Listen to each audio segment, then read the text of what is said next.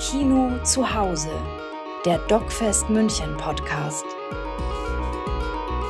Filmgespräche des Internationalen Dokumentarfilmfestivals München. All right, Hannah, let's have a seat because we're going to do um, a little interview and then, of course, the questions about this uh, very intense film, Motherland. Um, but I say hello again to our audience here um, watching our film talk with uh, Hanna uh, Badziaka and uh, for the film Motherland that we just screened, but of course for you, the film talk, and also for our podcast listeners, we are very happy to put this on an audio file also. Hanna, first of all, um, an amazing film. How long did it take to get all this into um, this film, and how long edit was the edit? So the the all over work. How many years did it take you? Yeah, generally it took four years. We started in the very end of uh, 2018, mm-hmm. and yeah, now uh, here we are. Uh, and with the editing process, it it was like it's hard to say now uh, how long exactly uh, it took us. Uh, it was interrupted by the war. We were based in Kiev at that time, mm-hmm. and we were editing with Ukrainian editors, uh, and we like were kind of uh, having f- close to having final cut when war started, and like then we just fled and evacuated two of our characters who've been at this moment in Kiev as well. But uh, generally, I think it's one year of editing, something like that. And during the editing process as well, uh, we had some additional shootings.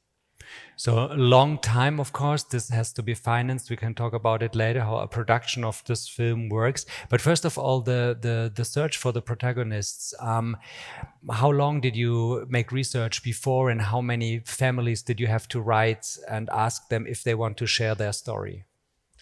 Uh, yeah, we wrote many. Like from the very beginning, we uh, probably knew we should focus on the main character, Svetlana, the mother.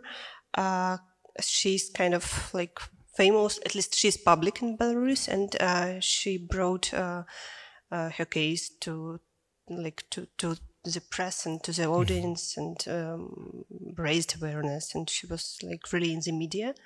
Uh, so we knew we should address her and start with her, and she's the most active. And uh, when asking other mothers uh, whether they are ready to share the stories, I think it was like uh, I would say 60% said yes. Mm-hmm. Uh, so, which is not typical for Belarus as well, because uh, sometimes it can be hard to to work with protagonists because of security reasons, because of their fears, mm-hmm. our fears, and self censorship. But in the very end, maybe they were inspired by Svetlana's example. I think so.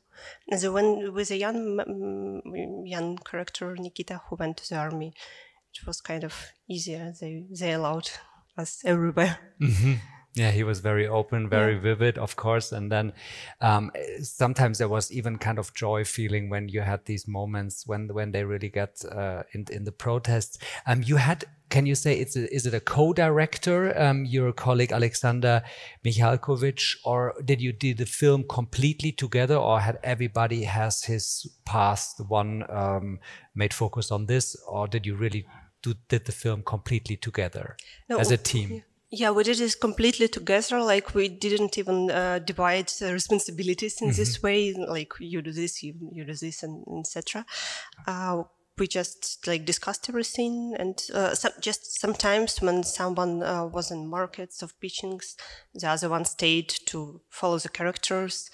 Uh, and yeah, the, the only only thing uh, we like kind of divided because initially it was Alexander's idea, and he approached me, and uh, we started work together, research and uh, uh, then development and shooting. But as long as it's based on his experience, um, and he had these letters uh, from the army. Yeah, you saw it in the end. So it yeah. was his full story. Was it really exactly his letters, or did you like transcript them a little bit? I edited them a lot. Like taken, uh, he just gave uh, all the letters he wrote to me, which mm -hmm. is mm-hmm. like I appreciate a lot because this level of trust, you know, is very personal and intimate, and I'm really grateful because we had long discussions whether we should use that or not. If it's very sensitive for Alexander, of course. uh, but we did, and uh, I was just taking like one sentence from here and there, and kind of constructing it a bit. But it's like real part of real letters written by Alexander. I think this was a very strong and, and a consequent line in the film that you always had this narrator with the letters. Um, a very, very good element. Um, the film was, um, I think, was ready last year, or when when you when did you uh, screen it for the first time? Oh, it was uh, a bit more than a month ago on the CPH:DOX. Okay. So it's recently released. And how was the reaction then when you showed it the first time? Could you get some of the protagonists also to see the premiere? How was the reaction? Yeah, the young guys uh, and one of uh, of the family of uh, young guys, they were uh, there on the premiere, and it was Was it in Minsk or where was it? no, it's not possible. It's not possible in in Copenhagen in Okay. CPH:DOX. I, I'm not sure it's possible to show it in Minsk nowadays. I guess. yeah. unfortunately, yeah. Uh, even so, but uh, like uh, uh, all the young protagonists, they are out of the country, so they could come and like even even though like mm, we prefer not to like. Uh, not to make them so public, even though they are not afraid and they are out of the country, but like maybe it's our self censorship again. But you have still contact with them? Yeah, of course. With the protagonists? Yeah, yeah. Okay. And as you, of course, the question was, I, I thought in the beginning, or it was maybe more than a wish to, to show this film also in Minsk, but of course it's, it's, it's not possible. Tell, tell us about the actual situation there. I mean, you work as a journalist. The media is censored, of course. It's, it's a strong dictatorship. It's very dependent from, from Russia. How is the actual situation right now, mid of 23, after more than one year of the war? Yeah, we are not based there uh, for two years already, but uh, of course we are in touch with uh, like all the friends and colleagues, uh, and uh, I, I have this feeling that it's getting worse and worse, and the repressions are growing, the level of it, and uh, and like I don't know, every time I face uh, new people put in prison, some of my friends and colleagues, and it's really painful, and it's not stopping. Uh, it's just getting bigger. And, yeah. All right. Um, I saw the um, when when when you um, had the victory day on the night like the the 9th of May, of May like three or uh, four days ago um, when when they had this this last night before they went then to um, uh, to the army. Is it still right now that they go for 18 months there and and the situation in the army is uh, that strict as it was shown with these old rituals with this uh, discrimination yeah, absolutely. It depends uh, from unit to unit, probably. But uh, this dedovshchina, uh, which is like hazing or like this hierarchical violence, uh, it's pretty common everywhere. It's just the level of violence you have in this unit or that one. Mm-hmm. Uh, so yeah, the system is the same, and it's com- compulsory military service. You cannot like, well, you can unofficially to break a leg or to, to make some deal with doctors or whatever. People find the ways, but like normally, uh, all of the male population has to go through this experience, which, which in my opinion is like it's huge uh, impact on the society because when half of the population is basically like they uh, they go through this violence and then they practice it. So it's traum- they are traumatized and they bring it to the families to the society in general. And of course it's And how dangerous was it for the team? Where we saw this one scene when the army was getting closer and closer. You were running, the camera was definitely shaking and moving. Did you shoot with more cameras? Did you split up the team then? How dangerous was it for you um, as a crew? No, we were working in a small team at this this time, and it was also wasn't like really possible to have some uh, additional DOP at that time because everyone was busy with filming something uh, for the news. So like, Did you all film? films. Uh, No. no. we had a DOP. Uh, Okay. and he did that. Yeah. Uh, I don't, I don't know. It's hard. It's hard to say for me now how dangerous is it because I've I'm kind of used to this kind of situation uh, working as an independent journalist before. Uh, but yeah, like uh, I think it is. It is pretty dangerous. We can at this point also um, ask. I could definitely not um, pronounce the name of the camera, but then we have it on. Then it's your colleague. Yeah, it's Sergei Konoplenik. All right, excellent, excellent work also for the for the camera, of course, um, for the production. How um, was the work with the production? I mean, it's a long um, term that you that you film. Uh, how could you finance it? Was it always like a new round of getting financed the film, or did you have a budget from the beginning? No, of course not. We didn't have uh, like not anything from the beginning, but yeah, we started with uh, uh, having some small uh, research grants, mm-hmm. like really, really small ones, and then we applied and got uh, IDFA Bertha Fund production support, which was very helpful for us because in Belarus, like there is no film industry in normal mm-hmm. sense. You cannot get financed there mm-hmm. at all. Uh, so we just uh, went to this international fund, funds, uh, which which are very competitive, and then we found Swedish co-producer, and it was it started to be easier for us, of mm-hmm. course, and then the Norwegian one, yeah. Norwegian, Ukraine, and Swedish. Yeah. All right. Do you have some questions uh, for Hanna? We have also a microphone if you want to ask uh, anything about the film. Of course, we start here, and then here my colleague gives you the microphone. Thank you very much for the film. Um, I just wanted to ask, um, did, if I remember his name correctly, correctly, Nikita, uh, who went to, to um, uh, the army, when he came back, did he meet his friends and if if so, why did you decide to not put it in the, in the film? Their meeting after 18 months. Yeah, yeah, he did. And firstly, we thought it was an interesting dynamic because uh, they definitely had a huge distance and it was hard for them to communicate. Uh, but uh, like with the beginning of uh, war, we uh, rethought uh, our approach to the film and what, what we sh should focus on, and we decided not to include it but generally, yeah, he did, and it was pretty intense for all of them. Uh, but now they are kind of friends again, and they are uh, together outside of Belarus. So it's it went in this way. All right. Thank you very much for the question. Next. Yeah, also thank you very much uh, for the movie. It was quite impressive. I have a couple of questions actually. Um, for one, there was this scene uh, at the cemetery. Actually, I think it was two scenes which you know were recurring. And what struck me is uh, is there is it, is it like a All Saints Day or something? Because I've been in several places on cemetery in the world, and I've never seen so many flowers, and they seem to be very fresh. And I don't remember any war taking place in 2017. So why were there so many graves?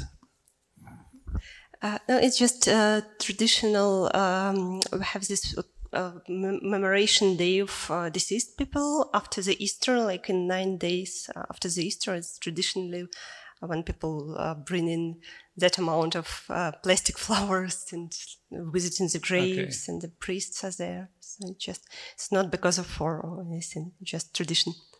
But they're mostly plastic flowers. Yeah. Okay. Okay. Okay. So it's like Dia de los Muertos in in Mexico, uh, where you have one day where you celebrate the dead. Okay. Kind of. because I was really wondering what I missed back then. okay. And uh, my other question is, um, is it is it just on that day of May 9th? I, I just call it Victory in Europe Day for for lack of a better term. Uh, that they actually reca- uh, recall and, and, talk about Soviets again. You you know we the the big Soviet nation, and um, in the same vein, it struck me that Lukashenko said he forced the, on. I think that was uh, just right before New Year's Day. Um, he said um, he forced the people to think of the future or something like this. Is this something? That is typical of his regime. You know, you have to push the people to be in luck. something like that? Is, is this a common th theme, or was this just something that is uh, in this, you know, on this day that happened? Yeah, sometimes uh, he his speeches are very like I don't know have, uh, have some surprising wordings, uh, and it's his style mostly. And uh, of course, when you talk about the regime and the dictatorship, it's everything about forcing people uh, to be happy in their way, how they do understand it. but mainly, yeah. And uh, the Soviet, the narrative about the Soviet Union is uh, very common, not only during this uh, uh Second World War, like kind of Victory Day in May, but during the whole year, of course. And it's very something like the official ideology is based on a lot. I think they just inherited this system from the Soviet Union, and they they're trying to uh, to still keep it. And that's it. Okay, and my last question draws a parallel to another movie which is pretty famous, at least in the West. Um, it is about a reenactment. It's called The Wave. Uh, it's a reenactment of what happened in prison camps, where you where you had students play the role of uh, um, the jailers and vice versa. I, I, don't know if you have seen it. It's uh, uh, there was even a rerun uh, uh, some decades later, and what you showed us about this uh, practice in the military, I think it was Nikita who told us that he's when he was one of the elder, the seniors, I think it was called, he he felt the power and everything. Uh, is this so? Uh, how do how do uh, the senior or how do the veterans of these 18 months feel about the system after graduating from the military? Mm -hmm. Yeah, I think from the very beginning, uh, they mostly wait uh, for the moment they will achieve this status of uh, being a senior, so that they can like kind of revenge and practices this mm-hmm. violence as, as well. And after like really reaching this stage, they of course justify uh, this experience for themselves and actually even uh, with the like first year, first half of a year the most traumatic one uh, when you are just uh, suppressed uh, you have to look for some justification of this experience so when you're out of course you will not criticize the army like mostly uh, and I think that's why actually we mostly have mothers who are trying to fight with this system. We don't see fathers there because they uh, they went through this uh, army systems mm-hmm. as well, and they are either afraid to speak or I don't know, like they kind of step step out. Thank you even also not the, the grandpa of Nikita. He he was not talking about it and and to tell, share his own experience. Mm -hmm. And after the 18 months, when the recruits come back from military, how long in their life do they have to be prepared for like um, rehearsals or for military trainings? In their life, is it like every year another week or so, or are they like completely out then? No, they are like they are mostly completely out. Officially, they can be called uh, to some trainings again. Sometimes uh, they call them, but it's not very common. It's uh, started to be more common now with this with the war, Russian war against Ukraine, uh, which Belarus is kind of involved in as well. So oh. it's became more common. And some of them maybe stay, of course, as then as uh, like a soldier yeah, a, for profession. Yeah, yeah, on a contract basis. Yeah. Okay. Mm -hmm. Wir haben noch eine Frage, bitte. Uh, yeah, thank you for the film. Uh, I would like to follow up actually about fathers and mothers. In the film, we see Alexander's mother, Svetlana, who is very active, and we don't know anything about his father. And on the other side, for Nikita, we only see his mm-hmm. interactions mm-hmm. with his father. But what about his mother? Is there a, a story behind it? Great question. Yeah, it's just uh, maybe coincidence and family uh, family issues because uh, uh, Svetlana Svetlana is divorced with uh, his husband and he is mm-hmm. not participating in like he wasn't participating in bringing up uh, Sasha, so he's not in the film, of course. Uh, and uh, with uh, Nikita's mother is on the contrary, she went to move to Moscow a long time ago, and they are kind of in touch. But he wasn't uh, from uh, from teenage uh, age, at least he wasn't raised by her, so they're in touch. But yeah. mm -hmm. All right, thank you very much. We are, okay. One last fast question because we are already having, but it's nice that you are so interested and that we have a longer. Also, talk. from me, many thanks for the film. It was really nice. Um, I've got a question regarding the buildings and the way of life, furniture, cars, whatever you see there. Is that realistic uh, reflection of the life nowadays there, or is it some sort of artistic focusing on on that? Because um, I found the contrast between like all these video talks with um, mobile phones and so on, on one hand, and on the other hand, um, this, let's say, okay, maybe I should say, I'm originally from Bulgaria, and that reminded me very much of um, my childhood and my um, youth. Things looked more or less the same back then in where I came from. So um, I was thinking, is that intended, like from I don't know, from the state, from the system, that it still is like that, or is it like uh, sort of financial issues behind it, or I, I couldn't like put it in the picture, in the puzzle. Yeah, I think, thank you for the question. I think it's like both uh, financial and uh, uh, inspired by the state, the, stilist, the general stylistic of it. Uh, but uh, we, of course, like it's not an artistic focus in terms of interiors and places where the characters are. It's just how it is, and it's very typical. And yeah, I think it reflects a lot how people live nowadays. Uh, maybe except of some uh, some places in the capital, and I don't know and but generally, uh, on the other hand, uh, with the architecture, we were trying to emphasize uh, this uh, stylistics because I think it reflects uh, reflects the regime in a way. But it's it's also something you can see everywhere. It's not that we choose something uh, for okay. purpose. So thank you very much for your questions until now.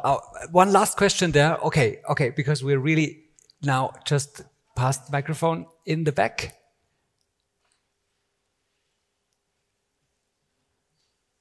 Yeah. Hanna, дякую велике за film. Um, yeah, um, my question was about the dedications of the film. I have noticed two. The one to people of Ukraine who fight against Russian aggression, and the second one to political prisoners in Belarus. And um, I wonder if it's a coincidence or if you think that people in Ukraine fighting Russian aggression and political prisoners in Belarus are fighting against the same monster. Thank you. Yeah, I think it's really connected because um, um, the situation when Belarus is involved uh, in uh, Russian aggression against Ukraine uh, became possible, like from my perspective at least, uh, because the loss of the protests.